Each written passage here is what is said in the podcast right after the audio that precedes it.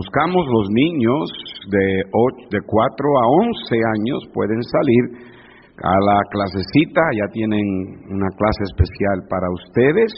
Todos los niños y las niñas, allá la hermana Noelia tiene un buen tiempo para todos ustedes. All right. Y leeremos versículos del 1 al 11. Puesto de pies, hermanos, para la lectura de la palabra del Señor. Mateo capítulo 4. Espero que allá en YouTube Land esté mejor la transmisión. Según tengo entendido, algunos están teniendo dificultad en escucharlo bien. Parece que esta cámara no está este, coordinada de lo mejor, a lo mejor un poquito. Ténganos paciencia, traten de hacer lo mejor que puedan aquellos que están sintonizados. Hacemos lo mejor que podamos. Este, todo esto, ¿verdad?, conlleva mucho detalle y estamos haciendo lo más que podamos para para que todo esto sea arreglado. Este, tal parece cada vez que hacemos algo, esperamos nos comprendan, que esperamos que se arregle lo más pronto posible. Yo voy a leer el primer verso y ustedes conmigo el segundo de Mateo 4 y así nos alternamos hasta el verso 11. Entonces Jesús fue llevado por el Espíritu, hubo hambre, y vino a él el tentador y le dijo, si eres hijo de Dios, di que estas piedras se conviertan en pan.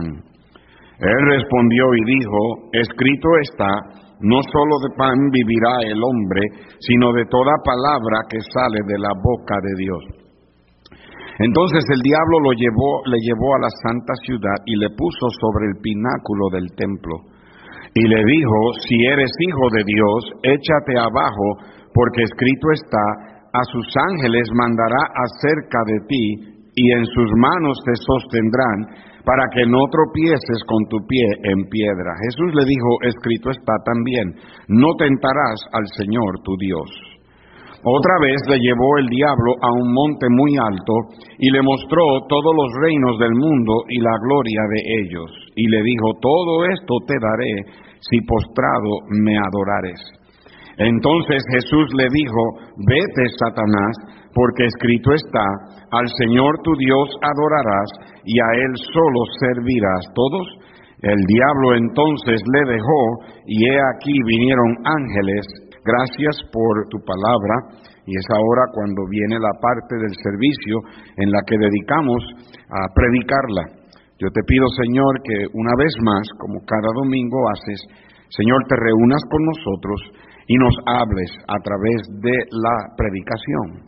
Esto es lo que tú escogiste, Señor, la locura. Mucha gente cree que estamos locos porque venimos a la iglesia a escuchar a alguien hablar de este libro, que para muchos es simplemente un libro escrito por hombres. Pero nosotros sabemos que no es simplemente un libro, es un libro que está inspirado, tiene el aliento de Dios. Y por eso es que este libro transforma vidas. Por eso es que este libro nos ayuda a vivir la vida cristiana. Es lámpara a nuestro pie, es lumbrera a nuestro camino. Y ahora, Señor, regresamos a la iglesia, como cada domingo hacemos, para escucharla. La fe viene por el oír y el oír por la palabra. Bendice pues, te pido, una vez más, Señor, como siempre hago, te suplico por el perdón de mis pecados, te suplico que me escondas detrás de tu bendita cruz y que con tu manto de gracia me cubras para ser un instrumento en tus manos, para que seas tú el que hables por medio de los, los labios de este siervo indigno. Y Señor, te daré la honra y la gloria. Ayúdame pues, dame el corazón de todos y todos te daremos nuestro corazón a ti, nuestro oído atento a lo que el Espíritu Santo le dice a la iglesia. En el nombre de Cristo te lo pedimos. Amén. Pueden tomar asiento, hermanos.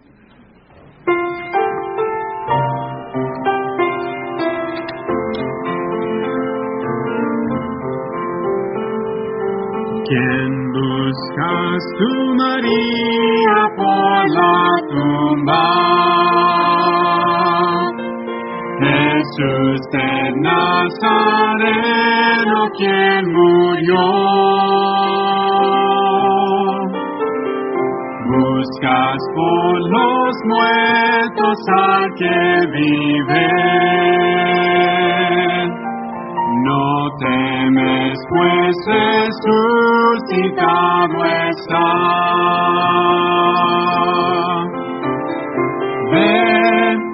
Jesús resucitó, venció la muerte, ven, venció y él reinará.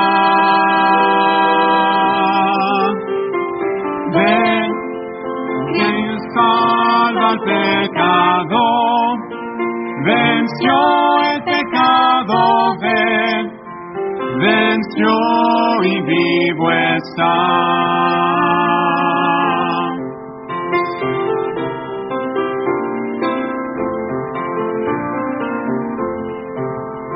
Amigos, si tú buscas a mi Cristo, te ruego que no tardes en orar. Pronto Cristo el Rey vendrán los cielos. No esperas hasta el día del Señor. Ven, Jesús resucitó, venció la muerte, ven, venció y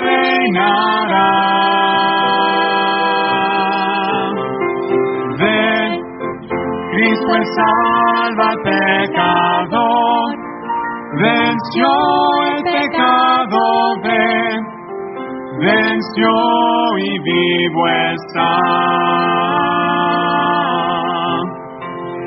Ven, Jesús resucitó, venció la muerte, ven, venció y reinará.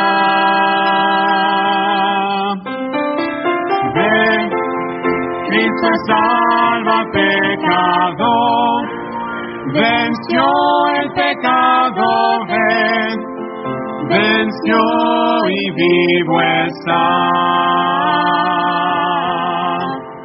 Venció vivo está.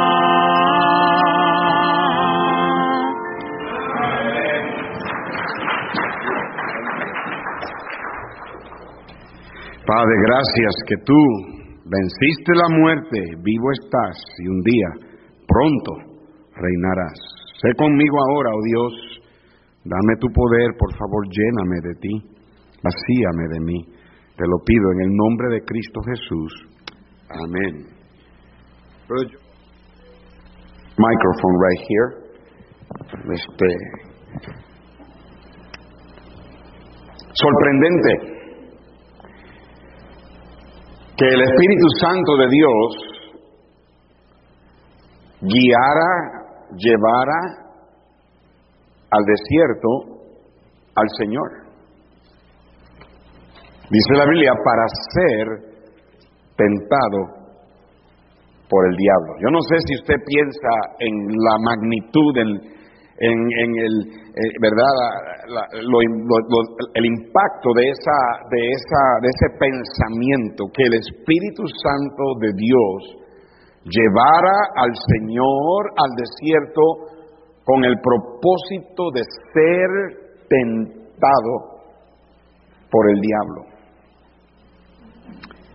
Claro, en la naturaleza humana de Cristo no había pecado. Tenemos que entender que Cristo no tenía ningún deseo hacia lo malo, por eso fue verdad que él tuvo que nacer de una manera virginal. No podía haber un hombre envuelto en el nacimiento de Cristo. El nacimiento de Cristo es un milagro y cuando el ángel del Señor anunció este nacimiento, él dijo, os, aquí os digo nuevas o buenas noticias que serán de gran gozo para todo el pueblo que os ha nacido hoy. Esa palabra nacido es la palabra que viene de la palabra natividad, nacimiento, lo que nosotros celebramos como la Navidad. Y la Navidad para la gente del mundo es poner un árbol, ponerle regalos, viene Santa Claus en un trineo con rulo, con la nariz roja, que es cierto el otro. esto está bien hasta cierto punto, claro, fantasías, cosas que se ha inventado el mundo. No hay nada de malo con tener un regalo debajo del árbol y este, a mi edad yo pongo mis propios regalos y después cuando los abro ni, ni me acuerdo quién me los dio, ¿verdad? Pero para el cristiano la celebración de la Navidad es el hecho de que Cristo nació de una mujer que era virgen y no hubo nada que un hombre haya hecho. Y es el único nacimiento así.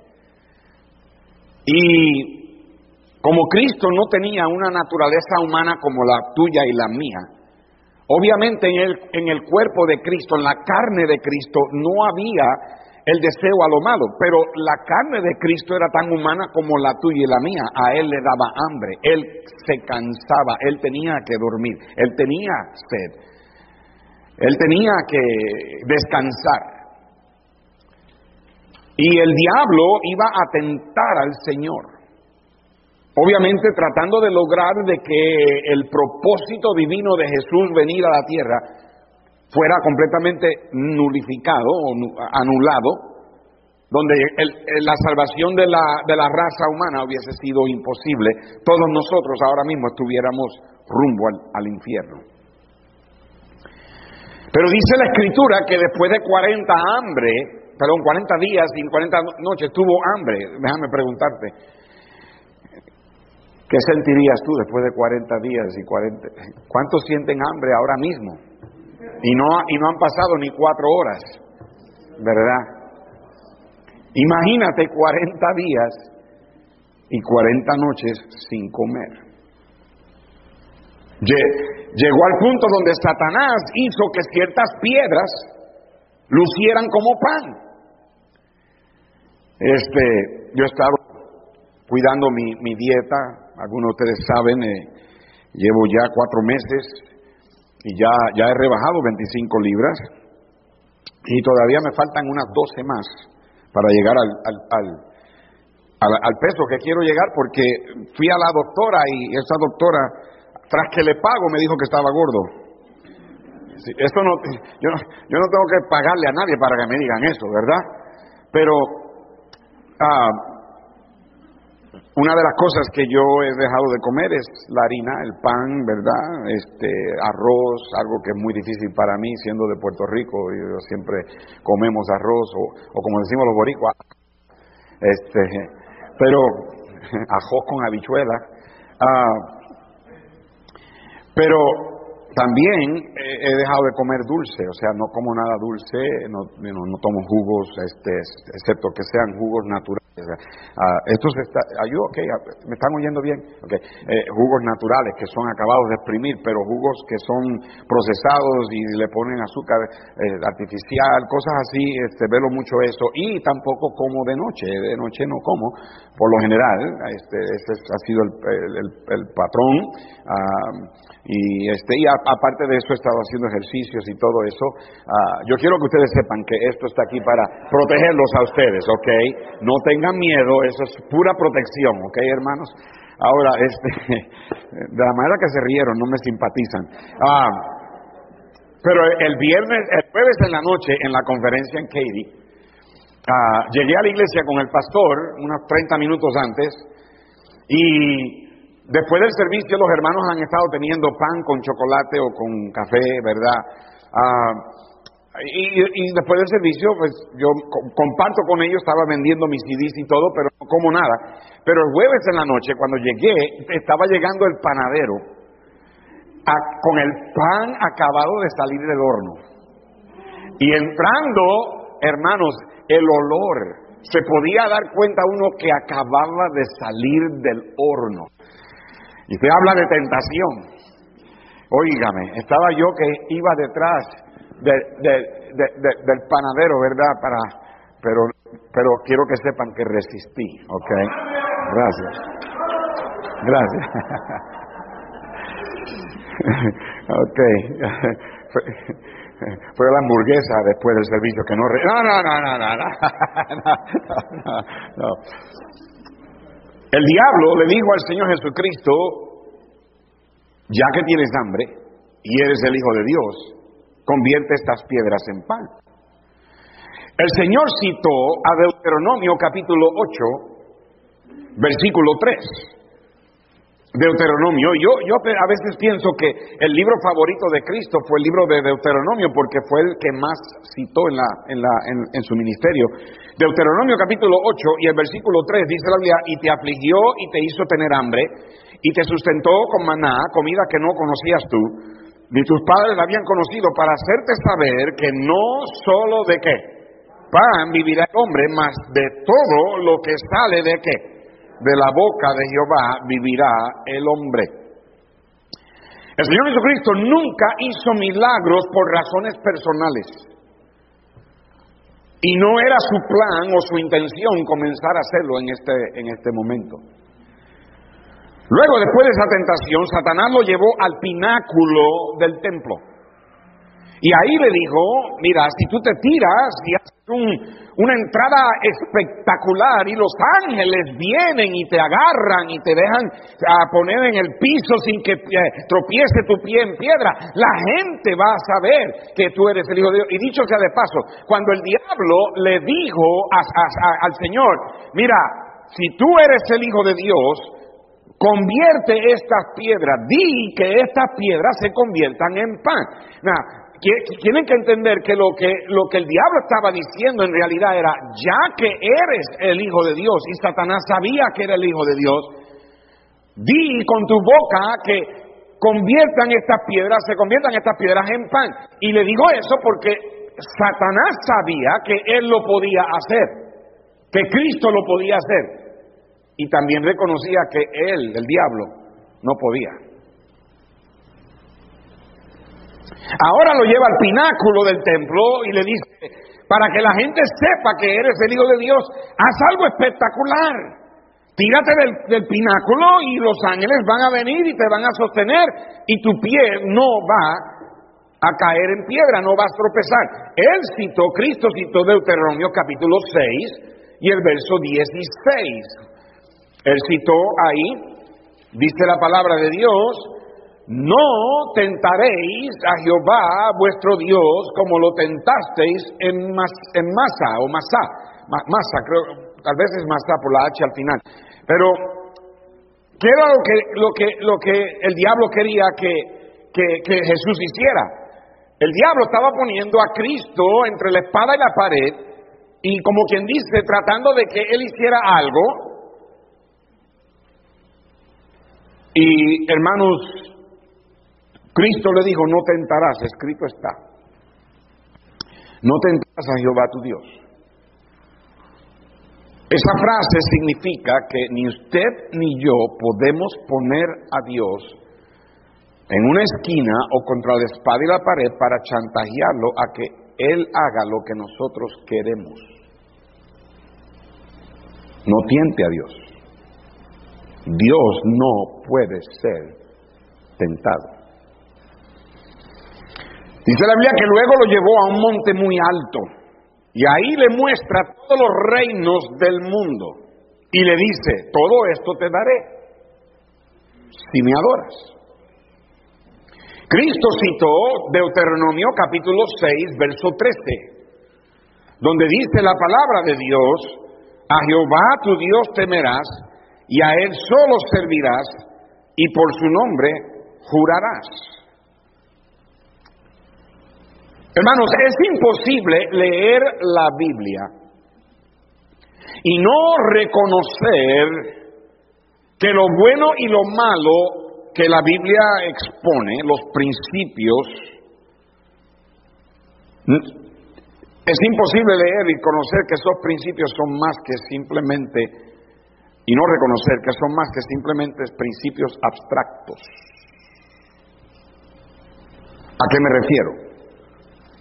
Desde Génesis capítulo 1, 2, 3, hasta Apocalipsis capítulo 20, 21 y 22. Toda la Biblia está llena de principios no solamente abstractos o intelectuales o racionales o lógicos o precisos.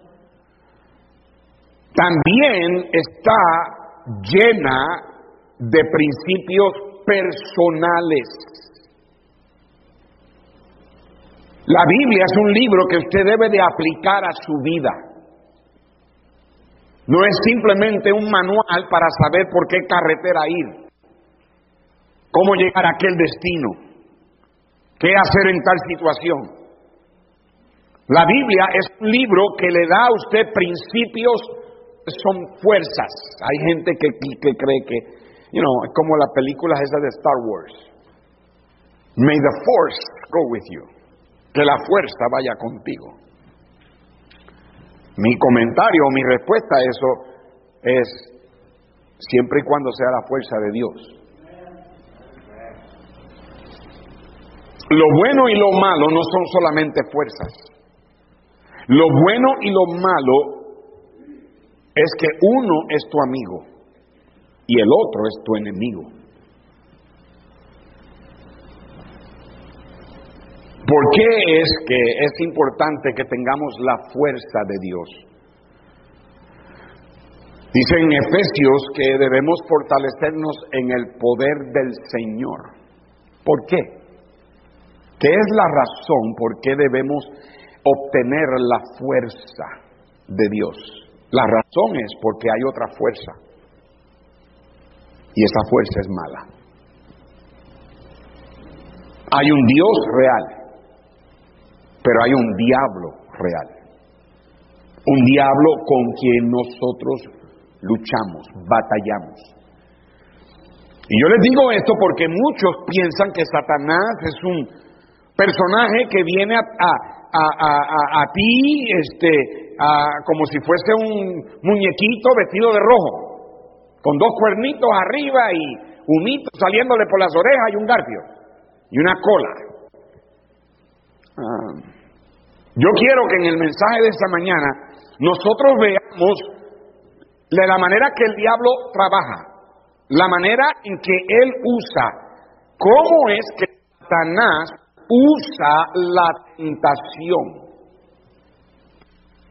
Primeramente, Satanás usa la tentación, escúchenme, para causarte pensar que Él es el único que se preocupa por ti.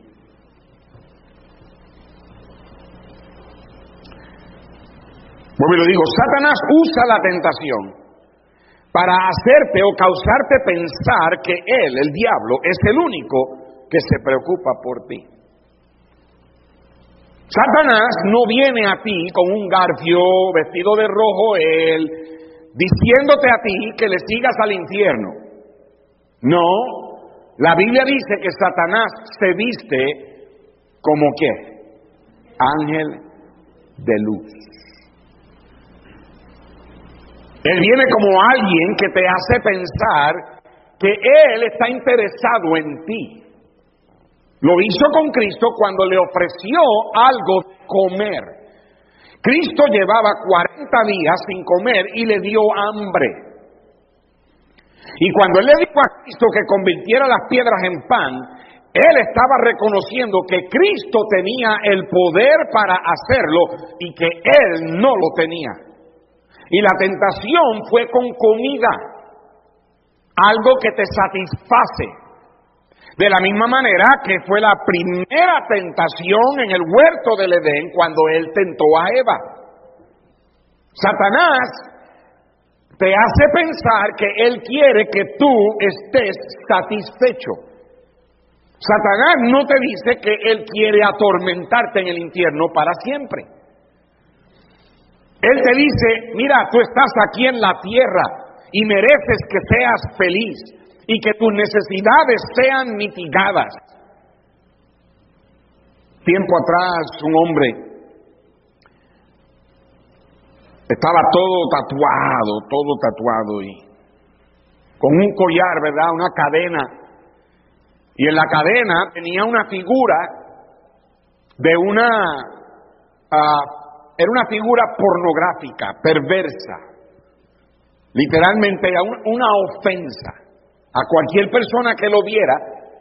Obviamente la, persona se daría cuenta de que lo que él estaba enseñando en, ese, en esa figura, en esa cadena, era una perversión al, al acto íntimo entre un hombre y una mujer, casados. Y ese hombre lo que estaba diciendo con esa manera de él vestir era que Satanás le estaba satisfaciendo a él. Y por eso él vivía honrándolo a él. En el huerto del Edén, cuando el diablo vino a de Eva, le preguntó, como quien dice, si verdaderamente Dios los estaba satisfaciendo a ellos. Le dijo, Oh, entonces Dios hace un huerto, pone toda clase de árboles alrededor del huerto y te dice que no puedes comer de ningún árbol.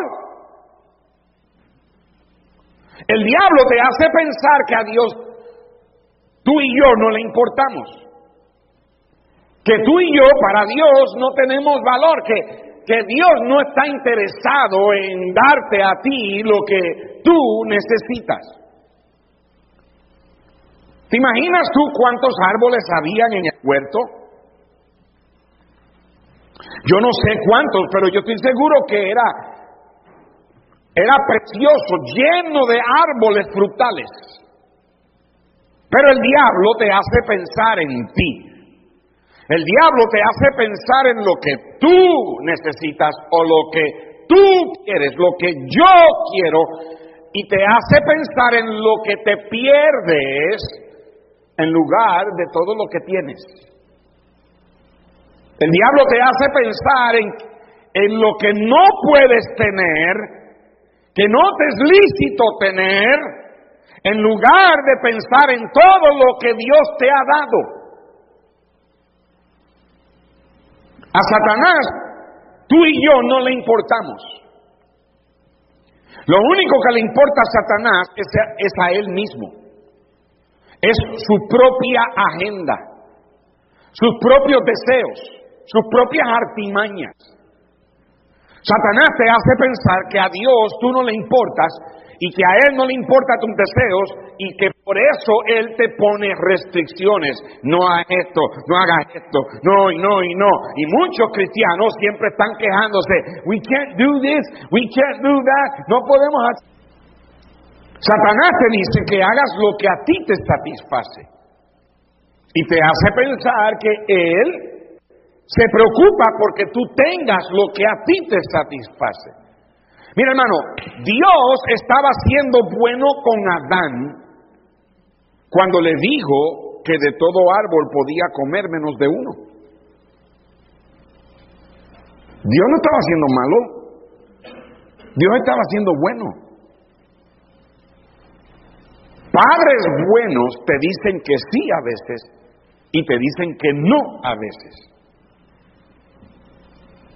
Y los no usualmente son para protegerte de los daños que te pueden venir si lo que haces, si haces lo que quieres hacer. ¿Alguien me está escuchando? Y los padres buenos van a haber momentos cuando le van a decir que no al hijo, y el diablo, como quien, como quien dice, le estaba diciendo a Eva, Eva, ah, déjame decirte lo que Dios no te dijo. Let me tell you what God didn't tell you. Dios no te dijo que si comes de esa fruta, tú vas a ser como Él. Y mira cómo es, te ponen un huerto con toda clase de árboles y te dice que no comas. Ah, claro, es, Eva le dijo, no, no, Dios no dijo eso, Dios dijo que de todo árbol podemos comer, pero del árbol que está en el medio del huerto, que es el árbol que del, conocimiento de lo bueno y lo malo, ella dijo, no lo comeremos ni lo tocaremos. Dios no había dicho eso, pero es buena lógica, si no lo quieres comer, no, no lo toques. Tienes menos probabilidades de que te lo comas si no lo... Preocupa de que tú satisfagas tus deseos y que Él quiere darte lo que tú quieres. Pero hermano, cuando Dios dice que no es porque nos ama. ¿Alguien me escuchó? Cuando Dios dice que no es porque que Dios te maltrata o que Dios no se preocupa por ti o que Dios te priva de eso en la cabeza, entonces el diablo causa una división entre tú y Dios. Satanás te pone a ti de su lado. Si Dios no me deja es porque Dios no es porque Dios me ama. Si Dios dice que no es por satisfacer tus necesidades fuera de la voluntad de Dios. Satanás usa la tentación para hacer a Dios lucir como un ogro, que quiere hacerte la vida miserable y que no quiere que tú disfrutes de la vida. Pero no es así, hermanos, porque Satanás es un mentiroso y es un engañador. Entonces, ¿cómo es que Satanás usa la tentación? Él la usa para hacerte o causarte pensar que Él es el único que se preocupa por ti, pero Satanás, you don't, no, Satan doesn't care about you. A Satanás tú no le importas. Él no quiere nada contigo. Es lo que quiere destruirte a ti, me quiere destruir a mí. Y todo lo que usa para en la tentación siempre lo usa para hacerte pensar que él está preocupado por ti, que él le importa tu vida, pero no, él es un mentiroso y a él tú y yo no le importamos. Número dos, ¿cómo es que Satanás usa la tentación? Número dos, usa la tentación para intercambiar algo contigo. He wants to exchange. Si Satanás se preocupara verdaderamente por ti, Satanás te daría lo que él tiene para ti, te lo daría gratis y sin pedirte nada de regreso. Eso fue lo que Dios hizo, que dio a su Hijo unigénito para salvarnos. Y todo es gratis para nosotros, pero Él fue el que pagó el precio. Pero Satanás no, Satanás cuando te tienta, Él quiere intercambiar algo contigo. ¿A qué me refiero? Mira lo que le digo a Cristo en la tercera tentación, cuando Él lo llevó al monte alto, y en el versículo 9 le dijo, todo esto te daré si tú, postrado, me adoras. Jesús nunca argumentó con lo que Satanás le dijo. De hecho, en Lucas capítulo 4 tenemos una mejor explicación o un comentario de Mateo 4. En Lucas capítulo 4, verso 6, dice la Biblia que el diablo le dijo esto a Cristo, a ti te daré toda esta potestad y la gloria de ellos, porque a mí me ha sido entregada y a quien quiero la doy. Cristo nunca argumentó con el diablo. Cristo sabía que el diablo es la autoridad sobre este mundo. Tiene que entender que cuando Dios creó a Adán y a Eva, Dios puso a Adán sobre toda la creación. Dios le dijo a Adán, todo está bajo tus pies. Aún los, lo, único que estaba por encima de él eran los ángeles. Cuando, cuando Adán pecó, Adán cedió esa autoridad. Adán, como quien dice, le dio a Satanás el control de todo. Ese fue el precio que, eh, que, que Adán pecó por haber traído el pecado al mundo. Satanás lo que quiere hacer es intercambiar contigo. Pero siempre que Satanás intercambia algo contigo, él no intercambia nada a menos que lo que tú le des es algo más valioso que lo que Él te da.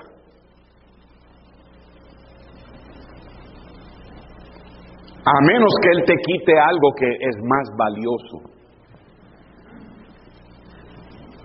Este intercambio es bien difícil a veces de detectar. Es a veces bien difícil, es bien sutil. Bien sutil, es como, es como cuando alguien está en dieta. ¿Qué es lo que dicen muchas personas? Uh, a little on the lips and forever on your hips. ¿Mm? Un poquito en la boca y para siempre en las caderas. ¿Ah?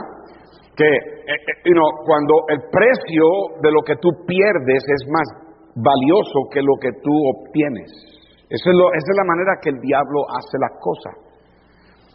Por ejemplo, él hace que jóvenes intercambien su pureza moral y su felicidad en el futuro por un buen tiempo de placer en el momento. Eva intercambió la perfección y una vida con Dios por una fruta. Cuando yo fui a predicar a Saltillo, a un campamento allá años, al Galván, pastor en Zaguarita, Arizona. Y el pastor Oscar Galván y yo predicamos, de hecho, dos años consecutivos los jóvenes que estaban en esos campamentos me recuerdan a mí como el pastor que siempre hacía del ladrillo. Ustedes han oído el chiste del ladrillo, ¿verdad? del hombre que construyó los ladrillos.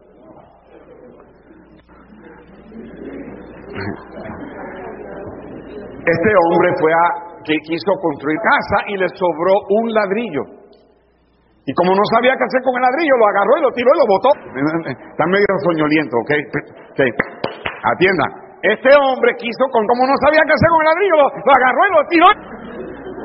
Ustedes necesitan, una le dice a la, a la otra rana, cuidado con este truck. Y la otra dice, ¿cuál? A ese sí Este señor iba a abordar el avión y se sentó en, la, en el entonces el avión despega y en aquellos tiempos podían fumar cuando dieron el permiso para fumar. El señor que estaba al lado de la ventana sacó un cigarro que le quitó el, cigarro de la, de la boca y lo tiró por la ventana. El hombre la miró ahí y dijo, oye, ¿cómo usted se atreve? Agarró el perro y lo tiró por la ventana. Y cuando el avión aterrizó y salieron del avión, venía el perrito corriendo hacia la señora y adivina qué traía. El ladrillo. Ok, seguimos.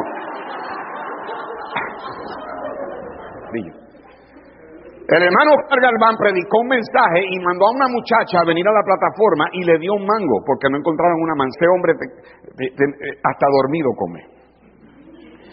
Y el pastor Barbosa le dijo, no, es que estoy aquí con el, con el hermano Dani. Y yo digo, hola, aquí está el ladrillo, ¡eh! Aquí está el mango. Y así nos conocemos, nos mandamos texto, oye, el, ladrillo te manda. O él está predicando en algún lugar donde yo voy a ir a predicar después. Y él le, le dice al pastor, dile al hermano Ortiz, dile que el mango le manda saludos al ladrillo. Yo no sé qué tiene que ver esto con el mensaje, pero anyway. Eva intercambió la perfección por una fruta. Sansón intercambió una vida de uso por Dios por el placer temporero con Dalila. Esaú intercambió la bendición de Dios por un potaje. Y escúcheme bien, cuando tú intercambias con el diablo, tú siempre terminas perdiendo más que lo que tenías en mente perder. Alguien dijo que el pecado te lleva más lejos de lo que tú quieres ir te cuesta más de lo que tú quieres pagar y te retiene más de lo que tú quieres estar. Sin will take you uh, further than you want to go, will cost you more than you want to pay, and will keep you longer than you want to stay. Todas las manzanas del diablo tienen gusanos y por dentro están podridas. Aunque intercambien sus convicciones, por la aceptación del mundo y las cosas del mundo y han perdido el poder del Espíritu Santo sobre esta iglesia. Si la iglesia, hermanos, es como el mundo, entonces ¿qué tenemos nosotros que ofrecerle al mundo? Si somos del mundo, estamos supuestos a alumbrar en la oscuridad. El libro de Juan dice que los hombres aman la tiniebla porque sus obras son malas. Este mundo está en tiniebla y nosotros somos la luz que debe iluminar al mundo. Estamos supuestos a ser peculiares, estamos supuestos a ser diferentes, estamos supuestos a ser distintos. ¿Qué hay ahora mismo en tu vida que es diferente a lo que el mundo tiene? Porque si no hay nada diferente, entonces tú no eres un buen cristiano. Hay algo malo con tu cristianismo. Nosotros no solamente ofrecemos un nuevo o un, destino diferente, nosotros no solamente estamos ofreciendo el cielo en lugar del infierno, como cristianos estamos también ofreciendo una manera diferente de vivir. Por eso es que la vestimenta debe ser diferente a la del mundo. Por eso es que el hablar debe ser diferente al hablar del mundo. Por eso es que la música debe ser diferente a la música del mundo. Por eso es que el entretenimiento debe ser diferente al entretenimiento del mundo. Por eso es que la conducta debe ser diferente a la conducta del mundo. Por eso es que la mentalidad del cristiano debe ser diferente a la del mundo. La educación del cristiano diferente a la del mundo. La creencia diferente a la del mundo. La filosofía diferente a la del mundo. Y alguien diga amén. Estamos en el mundo, pero no somos de este mundo. ¿Qué dice Romanos capítulo 12, versículo 1? Dice la Biblia, así que hermanos, os ruego por las misericordias de Dios, que presentéis vuestros cuerpos en sacrificio vivo, santo, agradable a Dios, que vuestro culto racional, y no os conforméis a este qué? Siglo, la palabra siglo ahí es la palabra cosmos en el griego, que significa mundo. Eh, de ahí sacamos la palabra cosmético, el arreglo, el, el sistema de este mundo. No os conforméis a este sistema, a, esta, a este arreglo, a esta manera de pensar. No te conformes, no te amoldees, sino transformaos por medio de la renovación de vuestro entendimiento para que comprobéis cuál sea la buena voluntad de Dios, agradable y perfecta. Pero el mundo quiere que nos conformemos. El diablo usa la tentación para intercambiar contigo algo. Pero siempre que lo hace, a ti te va a costar más. Por eso es que nosotros no tenemos parte en este mundo. Quiero decir esto aquí como quien dice en paréntesis. Por eso es que las escuelas cristianas no deben estar acreditadas por el mundo. Algunos padres cuando averiguan que la escuela cristiana que tienen las iglesias o tienen en otra iglesia no es acreditada por el mundo, rápido dicen, no, yo no quiero poner a mi hijo a mí porque, ahí porque cuando se gradúe de la escuela, yo quiero que él pueda tener el, certificado de una escuela acreditada para poder entrar a las mejores universidades. esto hace mucha lógica, pero no es bíblico. Ah, yo no estoy diciendo que un joven no puede ir a una escuela secular, a un colegio secular. Claro, hay que tener mucho cuidado porque en cualquier universidad secular le van a, pisotear la fe. Mejor es que esté bien, pero bien ah, firme en lo que cree. Pero, número uno, cualquier escuela en Estados Unidos acepta a cualquier estudiante graduado de una escuela cristiana acreditada o no. No le puede negar la entrada. Eso es una mentira que la gente dice. El pastor Hernán Cortés, mi pastor allá en Puerto Rico, recuerdo cuando él peleó, él luchó, él iba al Capitolio, él hizo, él pagó el precio, él fue el pionero que hizo que el gobierno de Puerto Rico, que quería, no quería dar permiso a las iglesias a tener escuelas cristianas y que las escuelas cristianas tenían que estar acreditadas por el gobierno. Quiere decir que el, gobierno dictaba lo que ellos enseñaban, el currículo. Quiere decir que cualquier maestro que fuera ateo y aplicara a trabajar trabajar ahí o que fueron inmoral y perverso, aplicar a trabajar ahí, la iglesia no podía decirle que no.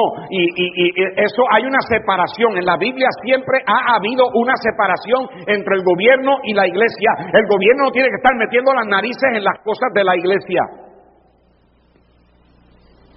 Yo estaba, tuve una reunión esta semana acerca de los trámite, ¿verdad? De las cosas que la iglesia tiene que estar preparada para, para este, hacer un préstamo y todo eso. Y una de las cosas que voy a hacer es que voy a, mandar a auditar la iglesia. Vamos a, a emplear una, una compañía de auditoría, an audit firm, establecida con su licencia y todo para que le hagan una auditoría a la iglesia. Y gracias a Dios nosotros tenemos aquí recibos para todo. Aquí no se gasta un, centavo sin tener un recibo, si no, si no, tiene algo que comprueba la razón por la compra, para quién. Y nunca hemos estado tarde y vamos a hacer una auditoría. Y una de las preguntas que le hice a este pastor fue el hecho de que, esa auditoría que tiene que ver con el, con el gobierno, con el IRS, con rentas internas. Y él dijo nada.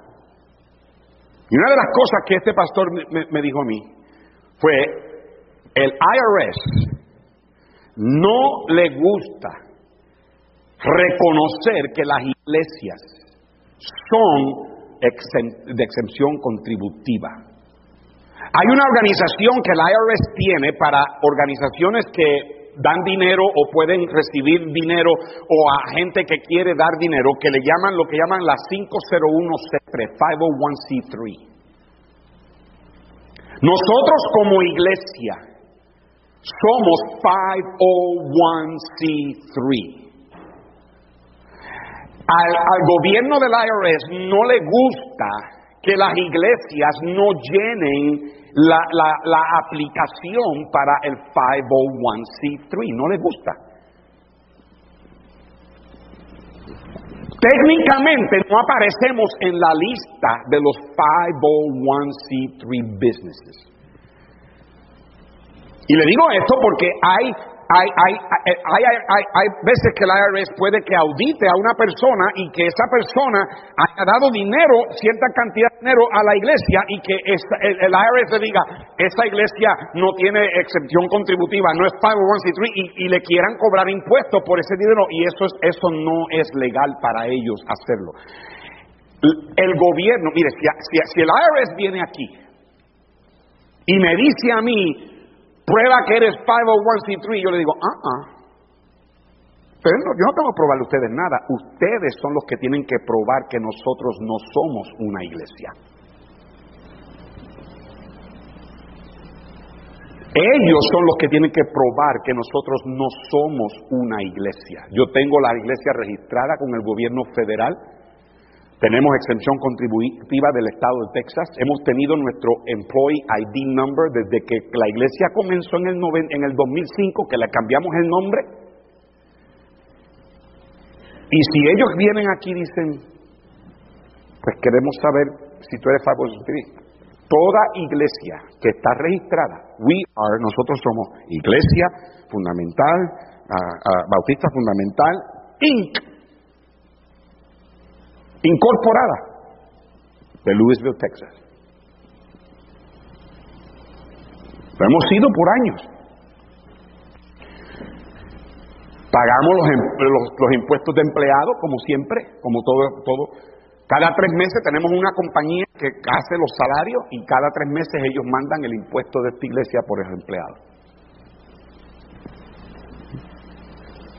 El gobierno no tiene que estar metiendo las narices en la iglesia. La iglesia es del Señor. No, yo entiendo que hay personas, hay pastores que lamentablemente tienen dedos chilangos y han hecho cosas ilegales en la iglesia y esconden. Eso no es tampoco correcto.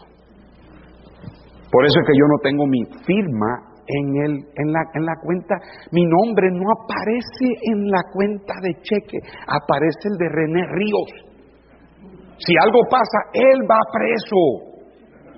Y yo le prometí a él que lo visito. Y el hermano Gutiérrez va preso. Y yo le prometí a él que yo lo visito. Y la hermana Araceli va presa.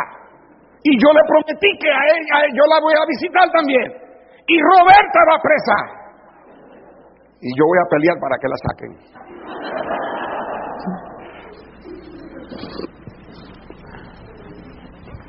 El gobierno no tiene que estar metiendo las narices. Pero voy a, emplear una compañía de auditoría. De esa manera, cuando yo vaya al banco y diga queremos hacer un préstamo, yo le pongo el reporte de la auditoría en, en el escritorio.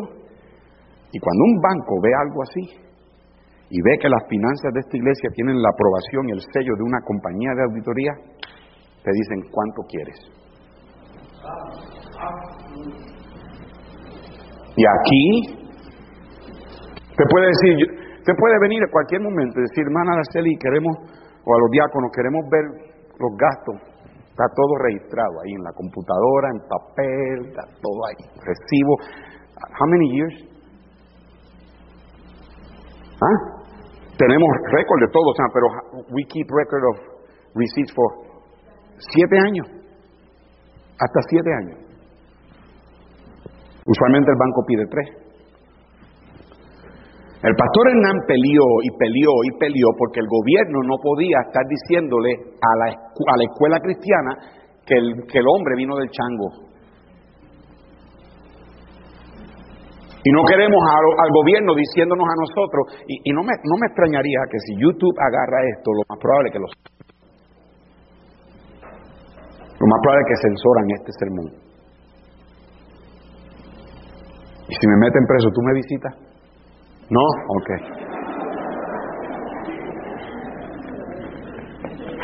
Si me meten preso, ¿tú me sacas?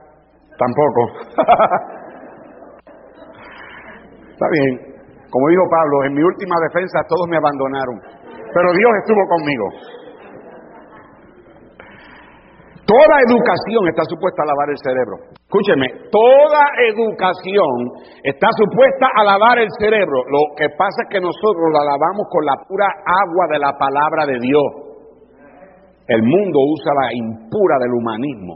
Enseñan evolución en vez de enseñar creación, enseñan sexo libre en vez de enseñar pureza, enseñan idolatría en vez de enseñar teocracia. Satanás le dice a los estudiantes, haz trampa para que saques buenos grados, pero lo que no te dice es que te puede costar la expulsión o que te den un cero en el examen.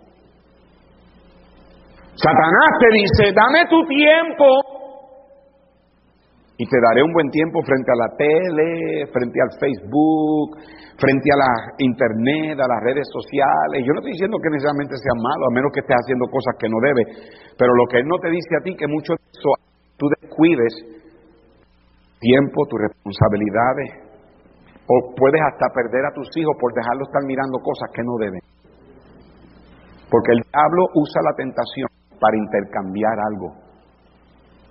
Te ofrece algo y te hace a ti un encantamiento, qué rico se ve, qué bueno, wow.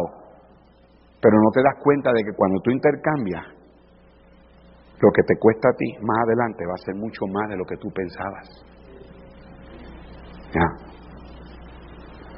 Y número tres, Satanás usa la tentación para que sacrifiques el futuro en el altar de lo inmediato. ¿Qué fue lo que en Mateo 4 ¿Qué fue lo que el diablo le dijo a Cristo? Él le dijo, todo esto te daré si postrado ante mí me adoras.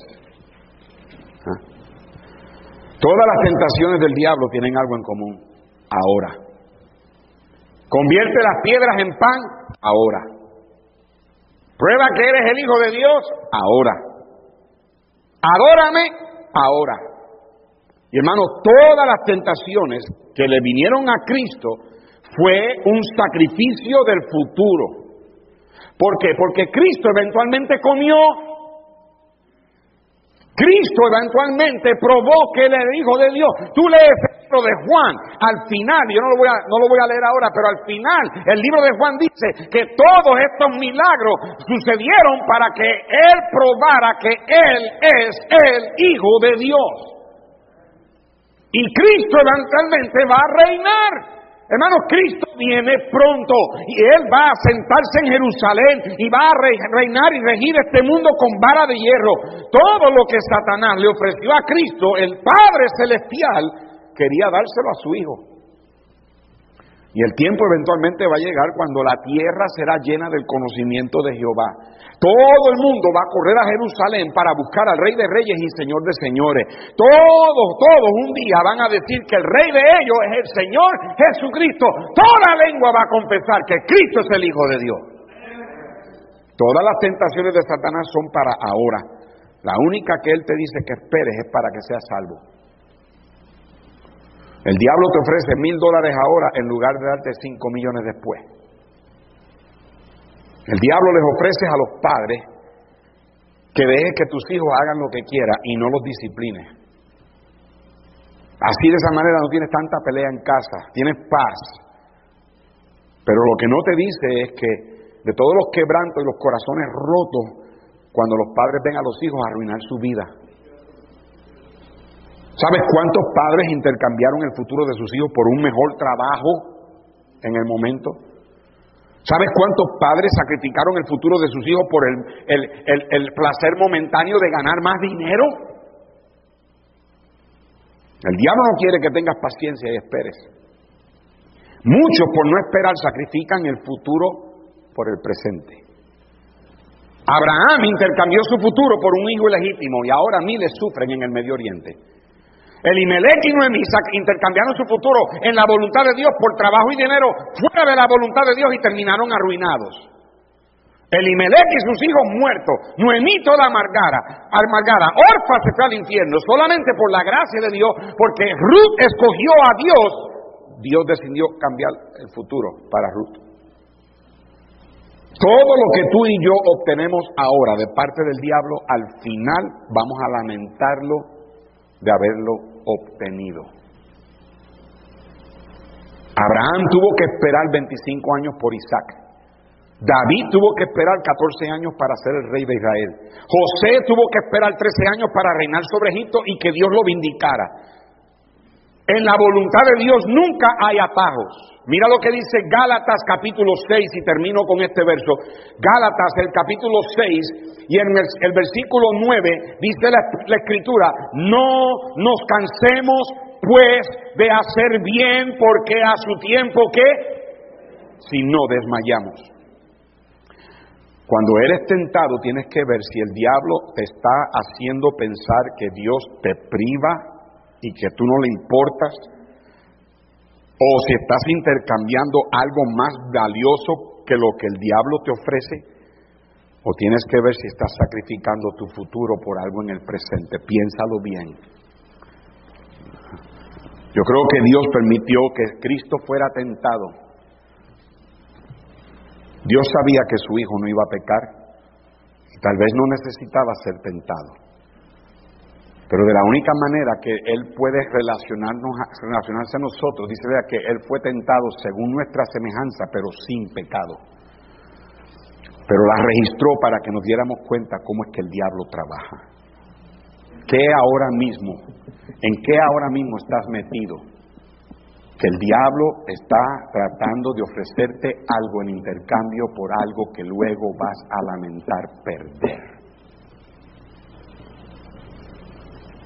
Te hace pensar que lo que tú quieres es, tú lo puedes tener, es Olvídate si Dios dice que no, Dios siempre está diciendo que no, en esta iglesia siempre dicen que no, el pastor siempre dice que no, mis padres siempre dicen que no, ya yo estoy cansado de los no, yo quiero hacer lo que yo quiero, ya yo quiero satisfacerme, yo, what's wrong, que, que, hay de malo con esto, que hay de malo con esto, los no de Dios son porque Él te ama.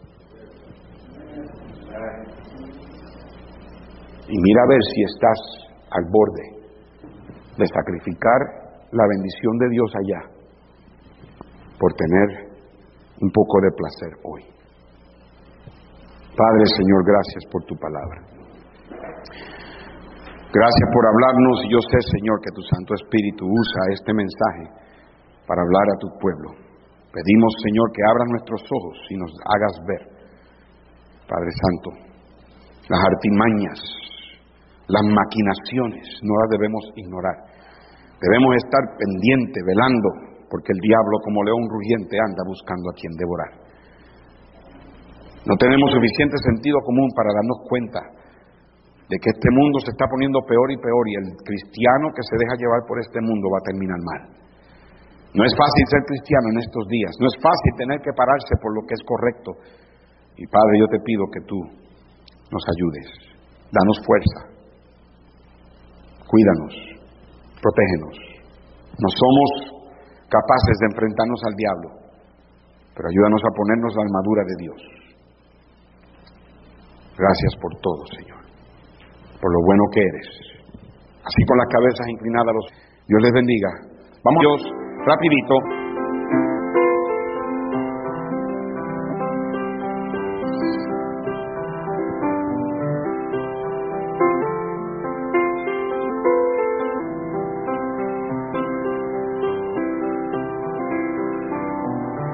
Cuidado ah, para tener aquí y este vamos a meditar, vivirlo, te lo pedimos.